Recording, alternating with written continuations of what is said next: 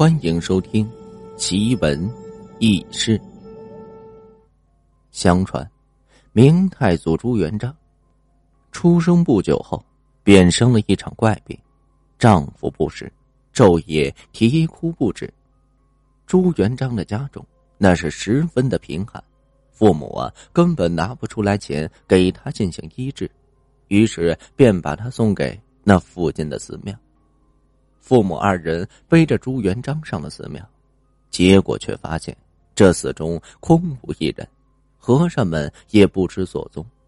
两人无奈，只能啊继续将那朱元璋背回家中。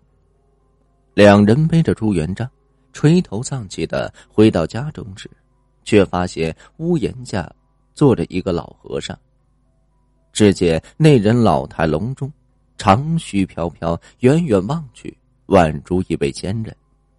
那位僧人对着朱元璋父亲招招手，轻轻的说道：“来来来，抱过来受祭吧。”朱元璋父母二人闻言后不敢不从，只好将那朱元璋抱了过去。僧人抱过朱元璋，双手抚摸着朱元璋的额头，便和颜悦色的说道：“莫哭莫哭。”一会儿便好。说来也奇怪，没过多久，朱元璋便觉得好很多了，也不再啼哭。朱元璋父母见此情景，不由得喜出望外，连忙跪倒在地，一个劲儿的磕头致谢。那僧人双手合十，还了一礼，便飘然而去。敢问师傅，法家何处？朱元璋父亲。突然想起尚不知这恩人的住处，连忙问道：“那僧人头也不回，只是静静的回道：‘黄觉寺。’第二天，朱元璋是又活蹦乱跳了，病情也早已经痊愈。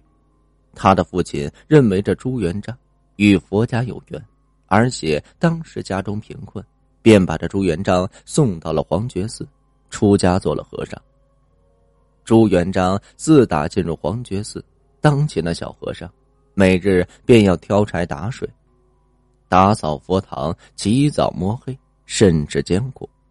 有一日，他在扫天王殿时，发现那四大天王顶天立地的站着，双腿像是根柱子，扫起地来十分的不方便，便一边扫地呀，一边嘟囔着。